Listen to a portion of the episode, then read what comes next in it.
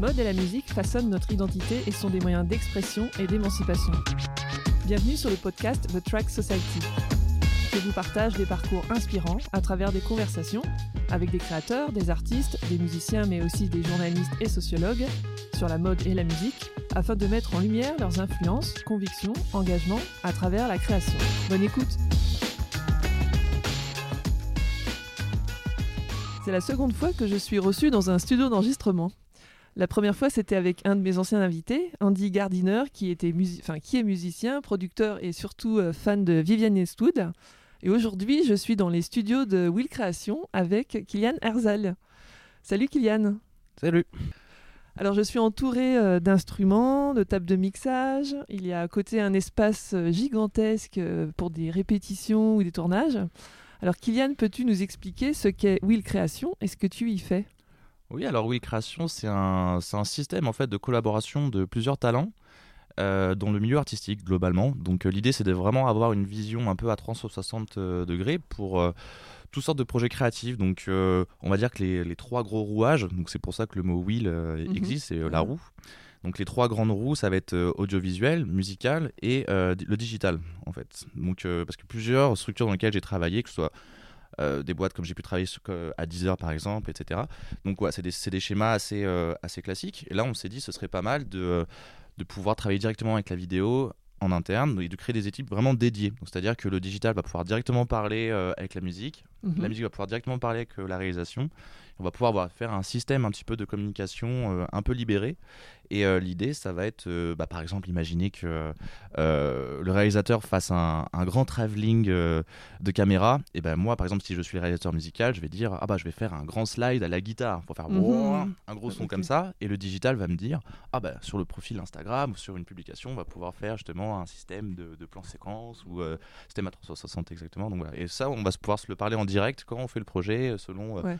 Bah voilà, selon où on en est à l'évolution euh, bah, du projet en lui-même en fait. Et avec la personne, avec le, client, l'artiste. Mhm. Oui, tu travailles avec des artistes et des, marques, des entreprises en fait. C'est ça, donc l'idée l'idée aussi c'est de ne pas être cantonné à un seul type de, de clients avec le, grand C. Mhm, mhm. Mais euh, donc ça peut vraiment être euh, des artistes qui sont en label, donc c'est des labels qui nous demandent de faire des prestations. Donc on va compléter cette fois-ci leurs équipes. Par exemple, s'il leur manque bah, un réalisateur musical ou un gars du digital, voilà, donc compléter ça.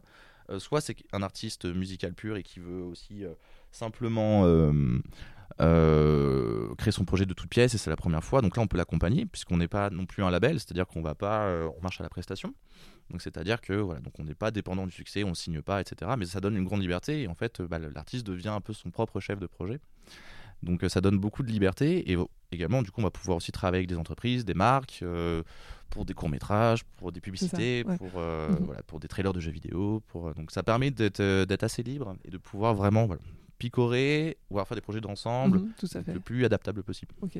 Donc il y a la partie euh, composition, partie euh, enfin sonore, on va dire, des projets sonores partie audiovisuelle, donc réalisation de petits enfin, clips vidéo, courts-métrages, petits films de, pour des entreprises corporate, et puis la partie stratégie digitale pour accompagner euh, c'est ça. Si, euh, des entreprises ou des artistes. Et même, ça peut être une réalisation vidéo, on fait tout, ou alors ils ont déjà ça, mais il leur manque un monteur, par exemple, ou euh, ils, ont, ils ont déjà la, chanson, mais il, manque le mixeur. D'accord. Donc ça peut être à ce mhm. niveau-là aussi. Ah ça dépend mhm. des phases de production de tous les projets, on peut intervenir à n'importe quel moment. D'accord.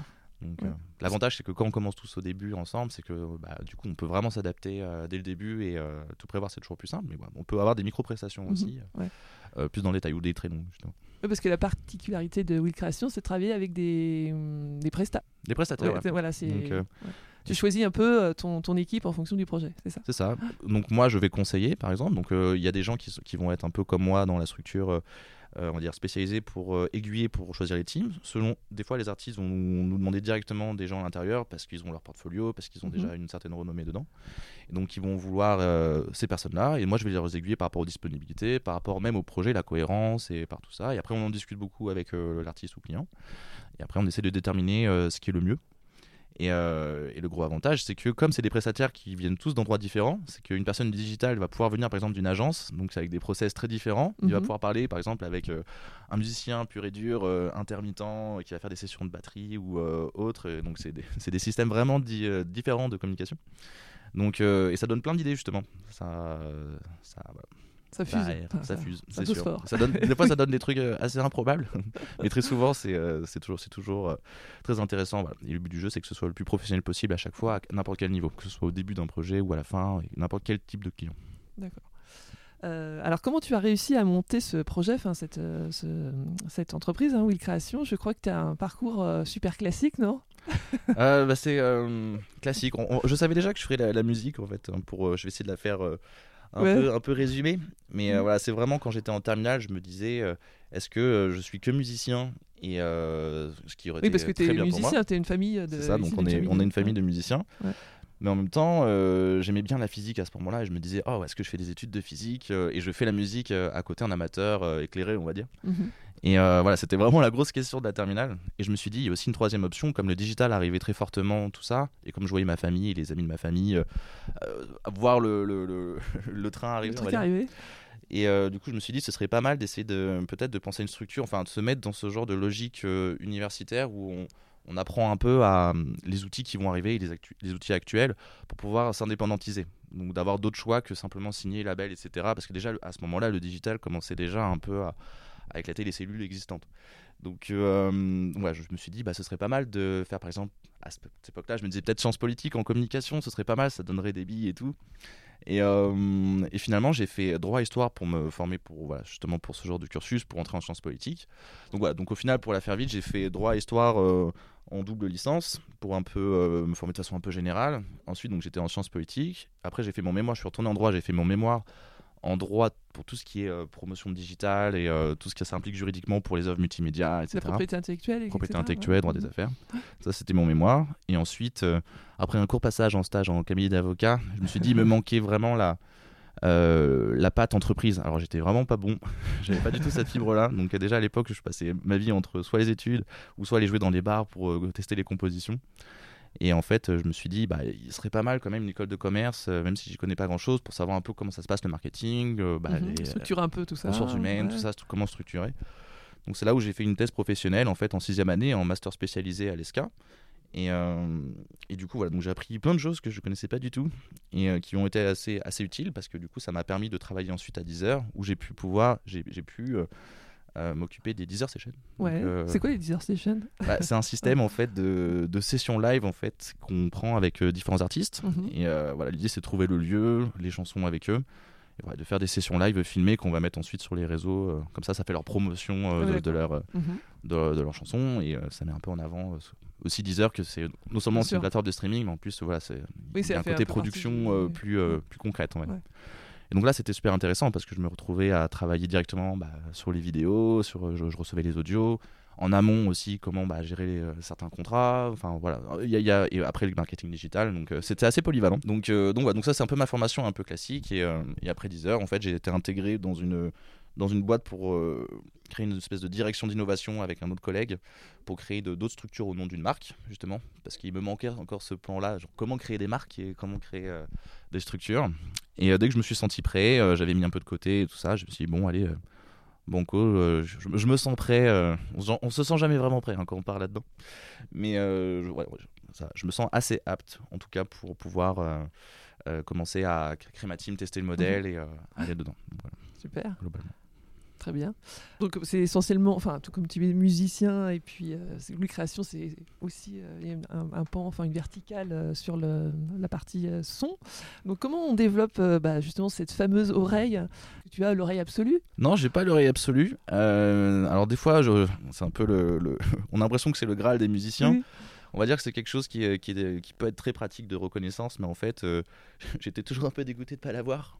Mais en fait, euh, non, en y réfléchissant bien, j'ai une oreille relative qui est pas du tout euh, mauvaise, je pense. Donc euh, voilà, suis un peu prétentieux sur ce côté-là, Ouais. mais voilà, ça, je. Et comment on développe ça, enfin cette, euh, cette fameuse oreille euh, Alors du coup, l'oreille absolue, c'est vraiment comme une, une histoire de, de Mhm. couleur. Vous voyez que par exemple un sac, il est bleu, il est bleu, il n'y a pas de réflexion, c'est automatique. Alors le seul souci avec ça, c'est que dès que c'est, euh, on appelle ça pour ça, j'ai tendance à préférer maintenant l'oreille relative, c'est qu'il n'y a, a pas d'absolu justement. C'est-à-dire que ce qui est important, c'est que les notes soient justes entre guillemets euh, entre elles. Par exemple, si, euh, comme en plus moi j'aime beaucoup les instruments traditionnels, c'est rare que ce soit au La 440 pur.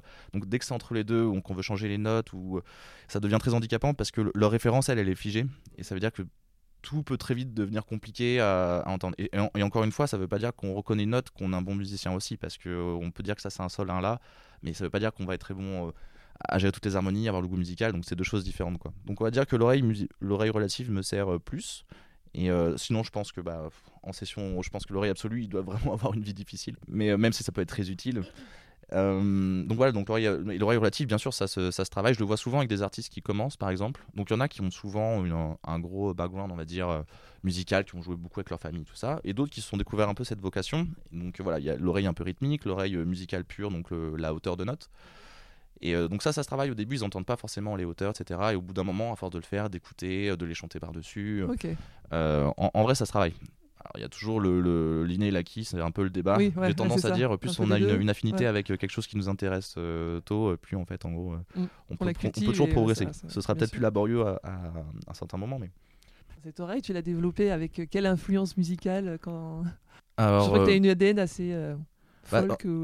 Bah, c'est ça, bah, déjà le fait que je, depuis que je suis petit, en fait, on chante en famille, on fait la musique ensemble et tout, donc ça c'est sûr, ça aide. Voilà, c'est pas. C'est juste que je reconnais, encore une fois, j'ai pas, j'ai pas une oreille la plus incroyable du monde, mais on va dire que je m'en sors dans le côté relatif. Mais euh, l'instrument qui m'a aidé en tout premier, alors ça, c'est, euh, ça, va être un peu rude pour les enfants, mais j'ai commencé euh, pas comme le reste de ma famille avec la guitare ou ce genre d'instrument un peu cousin, mais j'ai commencé avec le violon en classique, et il se trouve que le violon pour les, pour les enfants, c'est c'est assez redoutable pour l'oreille parce que comme il n'y a pas de fret, c'est-à-dire que bah, le doigt, mhm. il, il, de décaler un chouïa, et bah, c'est plus exactement juste et être habitué dès le début à ça. C'est pour ça que j'ai fait beaucoup de violon classique. Donc, euh, et quand j'ai commencé à faire plus la guitare, euh, début collège et tout, c'est pas que c'était plus facile. Je, dis, je disais, oh, mais il y a des cases de 3-4 cm euh, pour faire la même note, c'est incroyable et tout. Et en fait, on développe ça. Et après, comme j'aimais beaucoup faire des chœurs, aussi faire des chœurs et chanter avec d'autres gens, etc., ça, ça s'entend directement en fait quand c'est un peu faux au bout d'un moment. Donc, euh, donc voilà, on va dire ça. Pour moi, c'est parti assez jeune. Mais bon, ça se travaille à n'importe quel niveau de vie. c'est intéressant. Mm.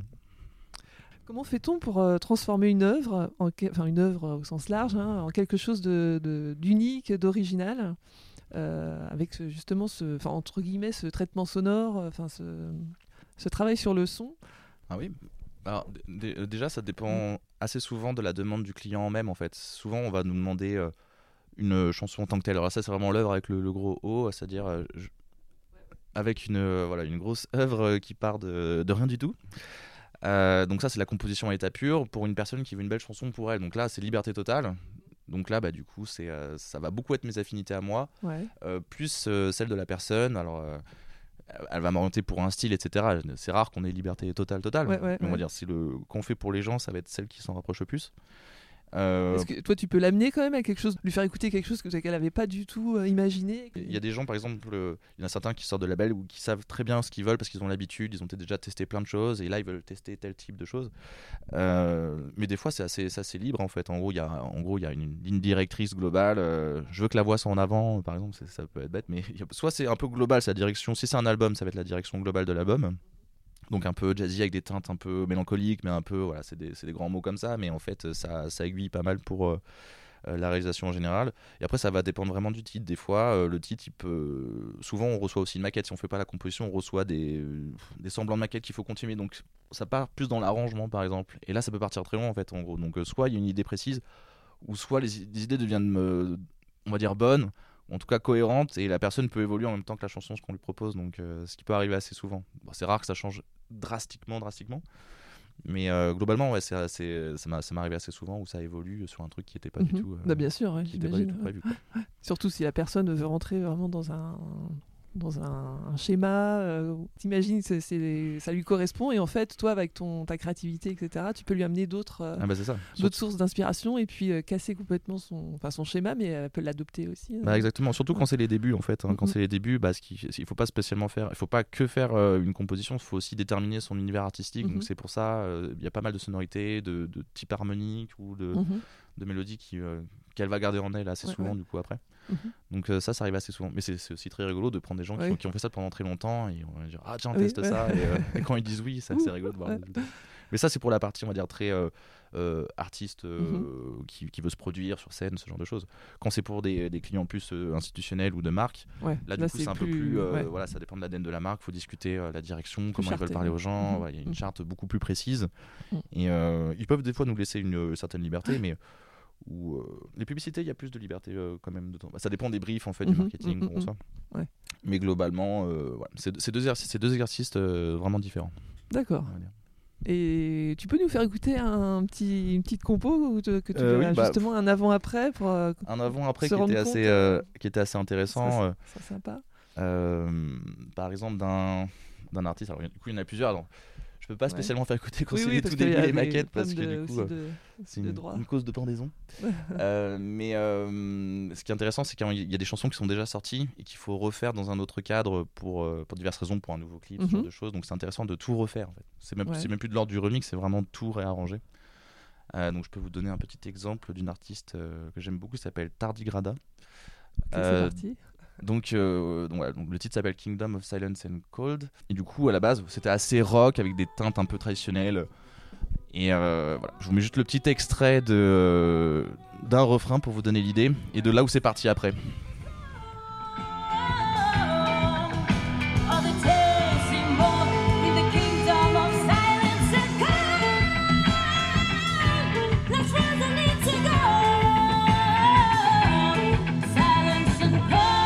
Voilà, avec des violons, euh, ça peut faire un peu hispanique, un peu rock, euh, c'est un Mhm. mélange de pas mal de genres.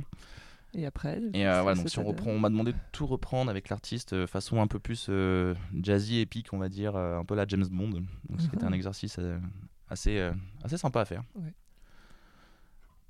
Je mets-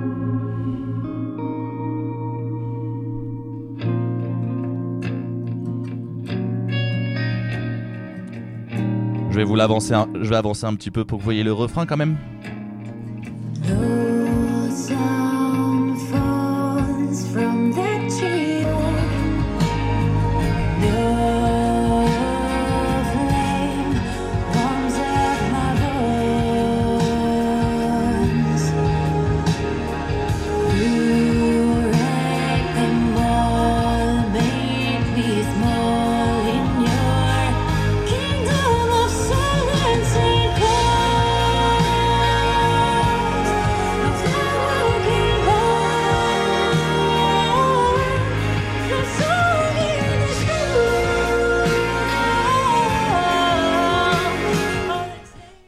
Donc euh, voilà, petit extrait qui change un petit peu, qui était euh, Ah, c'est génial. très sympa à C'est faire. vrai que on voit, enfin, on voit, on entend bien, en tout cas, le avant-après. Et ouais, cette personne était, j'imagine, complètement euh, ravie de, de ce- cette transformation, en fait, et grâce à, à ce. Bah oui, parce que l'idée c'était de vraiment faire, elle voulait vraiment faire une chanson un peu plus euh, Mhm. style James Bond, un peu actuel avec Ouais, le, ouais. le clip, c'était voilà, Ouais, bah, une envie qu'elle avait. Euh, donc euh, donc c'est toujours intéressant. c'est pas le plus simple à faire, Mhm. euh, mais c'est ça, c'est un peu le challenge parce que les, les chansons style un peu James Bond, parce qu'il y a pas mal de symphonies, un peu un peu jazzy, beaucoup d'instruments, de, trom- de trompettes, sax, euh, de, de violon, donc euh, et après voilà, le côté plus télécaster. euh, euh, typique. Et surtout le, le challenge c'est qu'il fallait garder l'harmonie de base un peu et euh, la mélodie. Donc euh, voilà. C'est souvent ça le- l'exercice c'est de, de coller les briques les unes sur les autres. Quand tu, tu fais ce genre de travail, tu, tu vas chercher des inspirations euh, dans des choses que tu as en tête ou Ça- on va marcher beaucoup par référence. C'est-à-dire que euh, la personne, soit elle a une idée de là où ça part, elle a déjà des idées, de, des grands, beaucoup d'idées. Alors j'ai envie que ça sonne un peu comme ce titre-là, ce titre-là, etc. À moi de faire le travail, de lui dire euh, Ah non, c'est plus cette batterie-là que tu aimes bien en fait, c'est plus, ou alors c'est cet univers général, c'est plus cette guitare-là que tu aimes bien, voilà, pour qu'on sache vraiment concrètement quoi piocher. Donc ça c'est vraiment indication générale et ensuite euh, c'est pour savoir prendre euh, vraiment la globalité. Effectivement après moi je vais proposer, euh, je vais créer autour de ça et, et globalement c'est assez dur de pas mettre sa patte quoi qu'il arrive. Donc dans, dans tous Ouais, les ouais. cas à un moment elle va avoir une partie de que ce soit moi ou un des autres Mhm. artistes de, de la structure. Mais Ok. Comment on. Enfin, à partir de quand sait-on qu'un un son est, nickel Quelle est la définition d'un bon son en fait? Et où se trouvent les limites? Parce que c'est. C'est sans limite, non? Ouais, c'est la partie la plus compliquée clairement. Ouais. Euh, bah forcément euh, quand, quand on on arrive quand on arrive vers la fin, en fait, euh, souvent on est content. Et on arrive au stade où tout ce qu'on va rajouter va être bien aussi. Je sais pas si vous voyez. Ça, ça va être bien en fait, en gros. Mais est-ce que c'est que c'est une autre option ou est-ce que c'est quelque chose qui va améliorer le euh, l'affaire, on va dire? Mhm, ouais. Donc, euh, et voilà, savoir dire ça? Comment tu sais? Bah, souvent, et, ouais. voilà, et le gros problème pour, euh, mais ça c'est pour, c'est vraiment pour tout le monde, on va dire, euh, c'est qu'à la fin, quand on rend quelque chose, en fait, on rend une alternative, parce qu'en fait, dans nos têtes et tout ce qu'on a, quand on fait une chanson, on a testé beaucoup de choses et il y a beaucoup de versions, euh, Et voilà, on dit ok, il faut pas dire que je livre ce titre-là comme ça, c'est que je livre une version de ce, type, de ce titre-là, celle qui me va le plus et qui est plus dans le. Mais bon, à la fin, on commence tellement à avoir être perfectionniste et à savoir ce qu'on veut mettre que euh, bah voilà, et on dit ah non, on peut pas la sortir, il manque la petite cymbale de Ah oui. du fin du temps, alors qu'au final, euh, Mhm. pff, Ouais. ça va pas être le plus important. Donc il faut garder le, le cap, on va dire, avoir une certaine discipline. Voilà, c'est surtout en fait une certaine discipline parce que aussi c'est c'est facile de faire beaucoup de chansons et de pas les terminer. Le syndrome de pas terminer les choses. Mm, mm. Oui, c'est ça. Donc, mais bon, globalement, on s'en sort à chaque fois. Ok. Avec des grands débats des fois, mais, mais c'est la partie intéressante Ouais. aussi. Et combien de temps ça prend de faire un, je sais pas, une. Ah bah ça, ça dépend vraiment de, de la taille. Des... Bah, Ouais, là, ce que je vous ai projet, fait écouter un peu euh, juste avant, ça a pris un petit peu de temps parce que l'orchestre, le, le temps de faire toute l'orchestration, d'être sûr, de faire jouer les instruments, enfin les, les musiciens. euh. Donc là, il y a la phase de production normale. Si c'est une production où c'est guitare-voix avec l'arrangement, enfin la compo est déjà claire et tout, ça peut aller assez vite. Voilà, si là, il y a plus de 60 pistes euh, euh, différentes pour euh, entre les, les cuivres, les violons, bah faut, faut prendre du temps de, de- de tout perfectionner quoi. Donc là, ça peut prendre un peu de temps. Et après, voilà, ça dépend de l'artiste qui peut aussi euh, changer d'avis plusieurs fois, ou, euh, ou moi aussi, ou l'autre artiste. Voilà, c'est toujours un échange. Et voilà. Donc l'idée, c'est de garder. Tant qu'on est dans les délais, on peut prendre le temps de le faire. Voilà. Ce qu'il faut pas, effectivement, c'est d'avoir le, le syndrome de, de- du nom de, bah, de la non finition. Oui. Ça, des fois, ça peut prendre euh, vraiment du temps. Et en fait, dire bon bah là, euh, des fois, on va passer à autre chose. On va dire bah cette chanson-là, on l'a fait à la place. En fait, ça va devenir naturel de finir l'autre comme ça, parce que ça fait une cohérence entre les deux. Ça peut être une des solutions. Ok. Alors, quand une marque ou enfin une entreprise vient te voir pour une production sonore ou audiovisuelle, euh, quel est le, justement le processus créatif? Comment ça, ça se passe euh, concrètement? Vous avez un brief euh, J'ai vu par exemple, tu avais fait un. Enfin, je sais pas si on peut prendre cet exemple, un petit film pour quartier. Alors du coup pour Voilà. Cartier c'était pas la musique, c'était dans la partie vidéo, donc Mhm, c'est ouais, les vidéastes qui ont fait ça. Mais en musique j'ai pu le faire pour d'autres euh, choses pour le coup qui sont euh, sur, euh, par exemple là où c'était intéressant pour une marque qui s'appelle toujours Linovor et qui euh, qui, qui est de l'innovation culinaire et qui a- il se passe pas mal de choses avec ça et euh, c'est une marque qui était très très cool au demeurant donc ça donnait envie.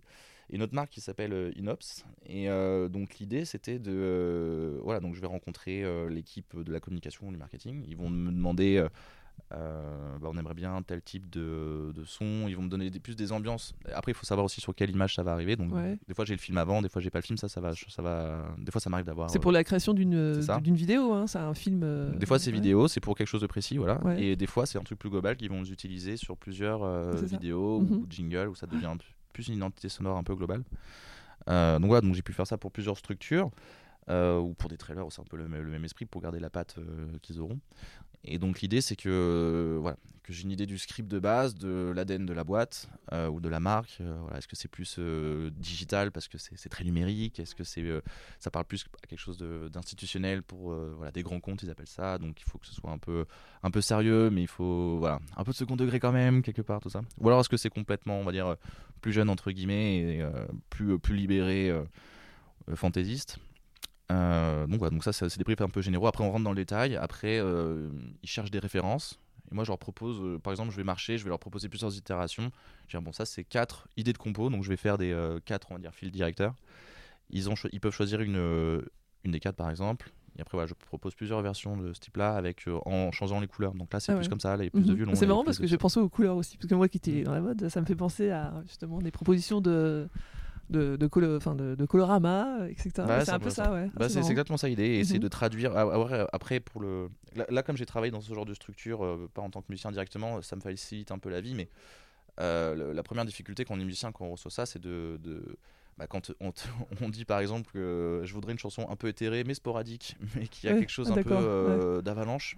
donc en gros, Traduction. Vers mi mineur en fait. en vrai, c'est un peu ce travail-là, euh, le schématisme, souvent la Mhm. plupart font, bah, là c'est vraiment le gros. Mais euh, voilà, donc l'idée c'est un peu de traduire tout ça dans des choses concrètes. Et après, surtout pour les équipes, par exemple, au, au- au guitariste ou au bassiste, je vais dire bon, bah en fait, tu fais un blues en mi, en la. Ah oui. Oui, comment tu travailles ça avec tes équipes, justement euh, Donc, du coup, tu as ce brief de, de la marque Mm. où tu rentres un peu, enfin, j'imagine, enfin, pas, pas qu'un peu dans l'ADN de la marque? Dans un premier temps, en fait, celui qui est en charge de, de faire la, la chanson, que ce soit une marque ou un artiste, euh, bah, du coup, il va faire la, la prod globale. Donc, on va dire, on appelle ça la maquette, en fait, si vous voulez. Maquette plus plus, des fois, avec euh, tous les plugins qu'il y a maintenant. Les plugins, c'est vraiment les, tous les logiciels qui permettent de, de reproduire les sons euh, comme des violons, des, mais euh, il y a des, des choses de très haute qualité. Euh, donc, d'av- d'avoir les maquettes euh, produites le plus clair possible. en indiquant ensuite après au musicien, soit, soit le, le réalisateur est aussi musicien, il va pouvoir faire la plupart des parties, euh, soit on a besoin d'autres musiciens que, dont le réal n'est pas capable de faire pour faire l'interprétation. Et là, du coup, euh, soit on lui dit, euh, bah là, ta liberté, j'ai fait cette partie-là, mais ta liberté totale pour trouver quelque chose de ta patte, etc. Donc on le laisse faire. Ou soit il faut lui dire, bah non, là, je l'ai fait comme ça, faut vraiment que ce soit comme ça. Donc rien que ce, dans ce brief-là, c'est pas forcément les mêmes personnes déjà, donc qui vont le faire derrière. Euh, donc voilà, donc ça dépend. Voilà, s'il y a plusieurs violons, est-ce que par rapport à la production, est-ce que tous les plugins ça pourra suffire en rajoutant peut-être un ou deux violons? Souvent non. Mais euh, ou les synthés, ou est-ce qu'on a besoin d'avoir une vraie trompette justement qui se décroche pour pas trop faire synthétique pour euh, tout ça? Donc voilà, c'est un équipe selon les budgets qu'on reçoit. Effectivement, le mieux à chaque fois pour n'importe quel réalisateur ou, de production, c'est d'avoir un gros budget, d'avoir tout l'orchestre symphonique de Paris à disposition tout le temps. Mais voilà, ça dépend beaucoup Mhm. de ça. Et voilà, après, c'est trouver plein d'idées de production elle-même, de mélanger des sons. Voilà. Ouais, j'imagine. De Moi, j'avais interviewé une, euh, une créatrice de, de, de marque qui euh, travaille aussi avec des artistes, enfin, dans son univers euh, amical. Et elle avait demandé à un de ses amis qui était musicien de lui réaliser un morceau. Elle lui a dit bah, Je voudrais que tu me réalises un, quelque chose sur l'hédonisme. On t'a Ouais. déjà, on t'a déjà fait de, ce genre de, de, de demande, mais euh, avec juste un mot. euh, Ouais, oui, si, Ouais, si. ouais, bah, ce que je disais tout à l'heure. euh, en plus, c'est ça peut vraiment évoquer. L'hédonisme, ouais, c'est un concept encore plus. euh, genre, sur le courage. Mais en vrai, ça peut être intéressant. Des fois, ça peut- soit c'est assumé que c'est un mot euh, le courage, ça t'évoque quoi, mais mets-moi tout, tout là-dedans. Et c'est assumé que, genre, il me laisse dans, dans la panade, quoi. Et ça peut donner des choses super intéressantes. Ou justement, euh, là, c'est plus euh, de l'ordre de la communication. Il me dit, bah, j'aimerais bien te donner plus d'idées, mais j'ai que ce mot-là qui me vient. Alors ça, c'est un autre, euh, parce que pour avoir la chance tu déjà la même définition du courage que lui, euh, ou par exemple l'hédonisme. Bah, l'hédonisme, c'est un peu plus. Ouais. Je veux que ce soit épicurien, par exemple. Je- ah oui, donc ça. un peu plus. D'accord, je vois.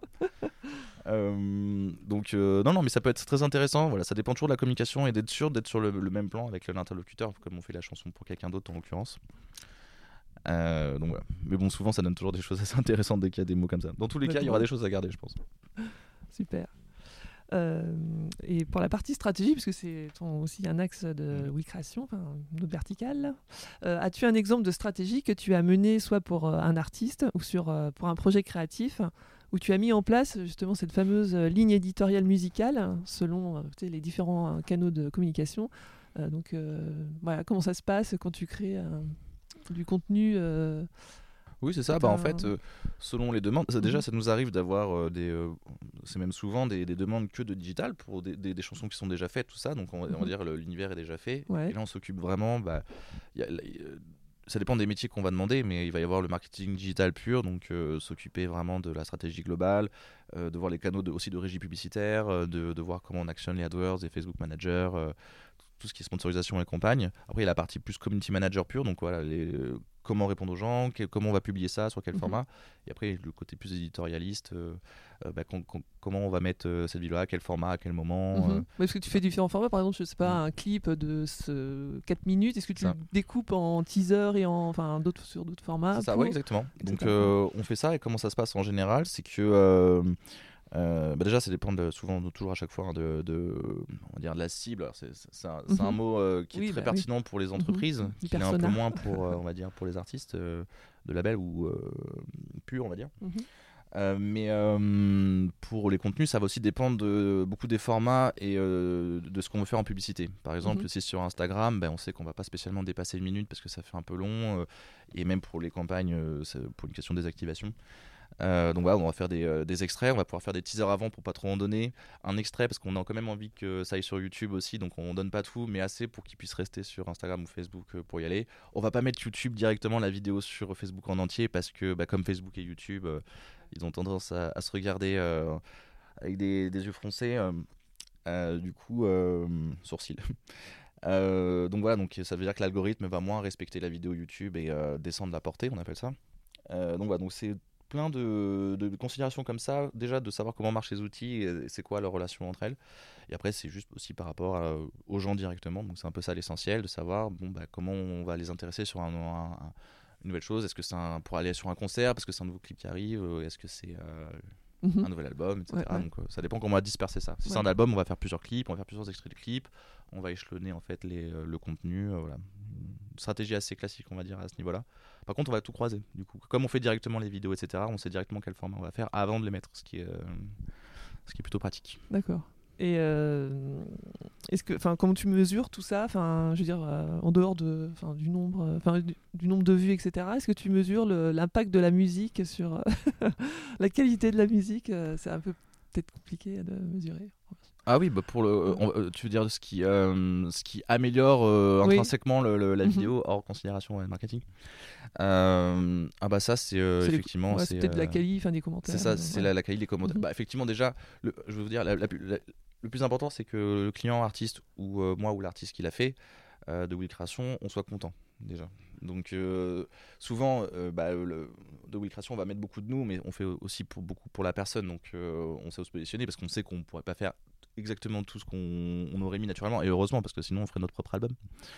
Euh, et pareil pour les clients, on, peut les amener quelque part, ils n'avaient pas prévu, ou c'est mieux, voilà, un consensus où on est très content. L'idée c'est de, le faire jusqu'à ce qu'on soit euh, tous heureux. Donc une fois que c'est ça, souvent, euh, ça va. Si, si on est heureux de le faire et qu'on est content du résultat, déjà il y a plus de chances derrière que ça parle autant, parce que même on va en parler différemment, on va, mettre en avant plus, aisément. Et, euh, et voilà, après on a l'habitude aussi de faire des choses, quand on sent que quelque chose est bien, voilà. Après, il peut y avoir des échecs, mais en tout cas, nous, on aura réussi à le faire. Et après, est-ce que ça améliore de façon générale pour les gens, comment ils le reçoivent? Euh, Effectivement, on va voir les commentaires, l'impact, les retours. Euh, les négatifs aussi, parce que des fois, mine de rien, on, peut se prendre des trucs extrêmement négatifs, mais du coup, ça sert plus parce que, en vrai, ça, ça ça, euh, c'était pas neutre en fait. Vous voyez ce que je veux dire? C'est que ça a débloqué quelque chose vraiment de. ça peut être Ah, c'est incroyable cette vidéo, j'adore la musique, et l'autre Ah là là, mais j'ai envie de me pendre. Genre, ça, a quand même euh, touché quelque chose.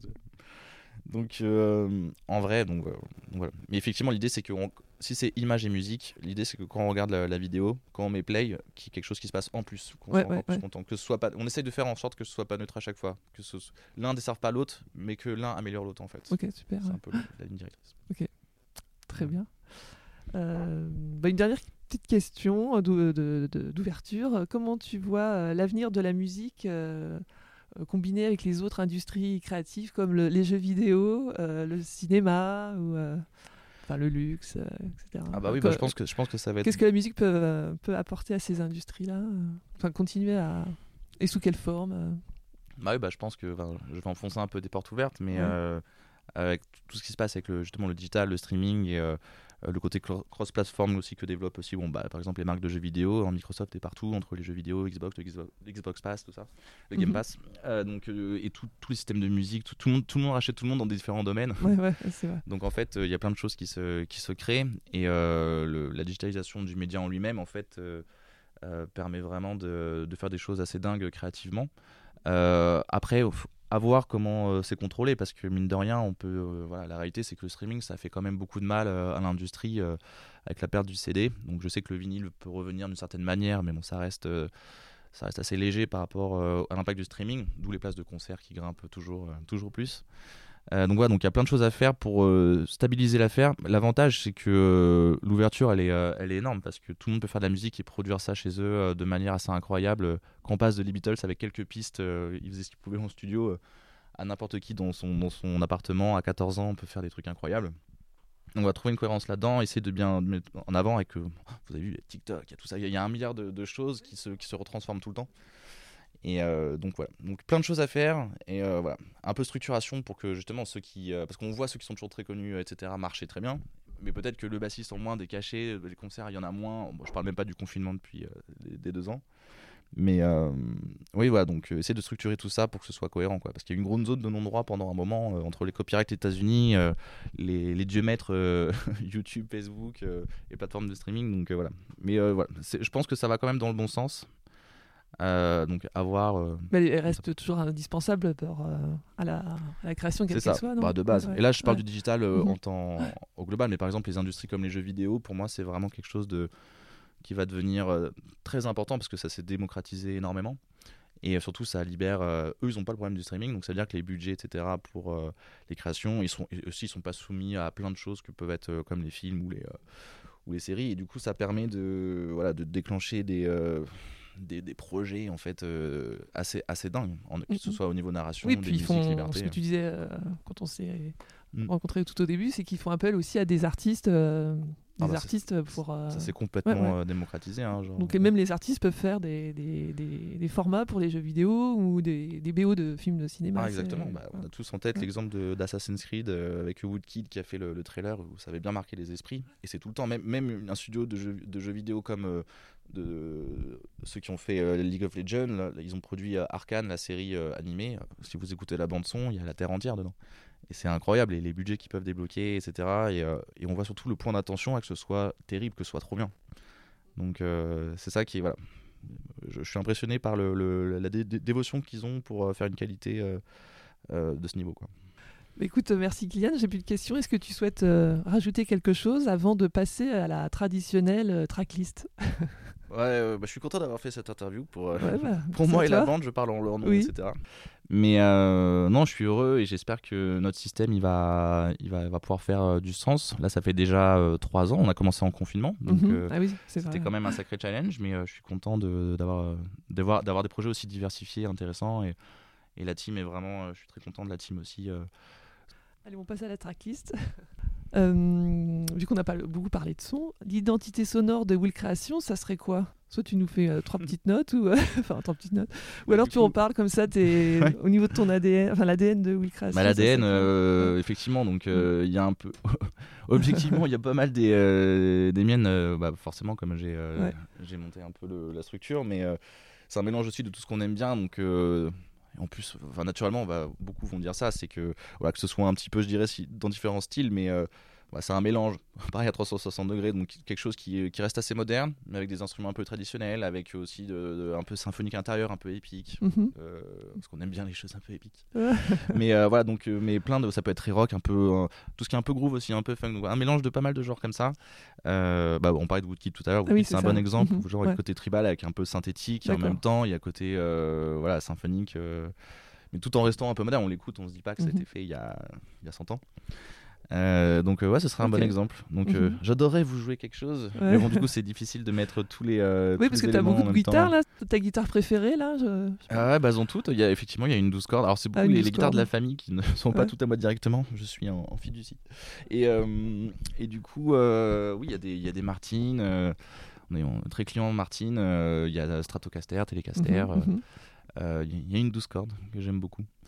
Euh, et donc, euh, donc voilà, bah, les, la 12 cordes pour un extrait. Pour, parce que une guitare normale, vous savez comment ça sonne. Ouais. Mais une 12 cordes, Bah oui, une en 12 plus cordes, accordée euh, un peu, ouais. un peu comme ça, juste pour par curiosité du son.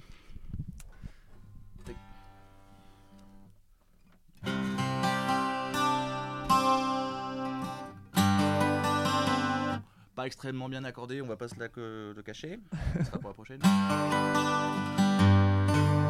Pas exagérer, quand même, on peut faire un petit coup.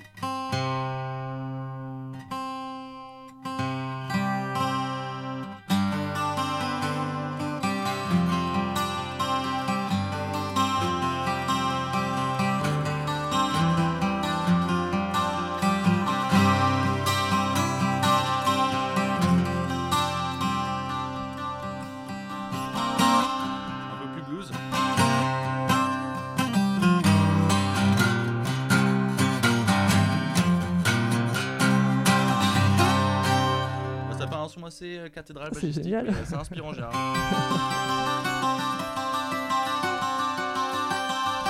Voilà, C'est toujours un des sons un peu curieux, mais.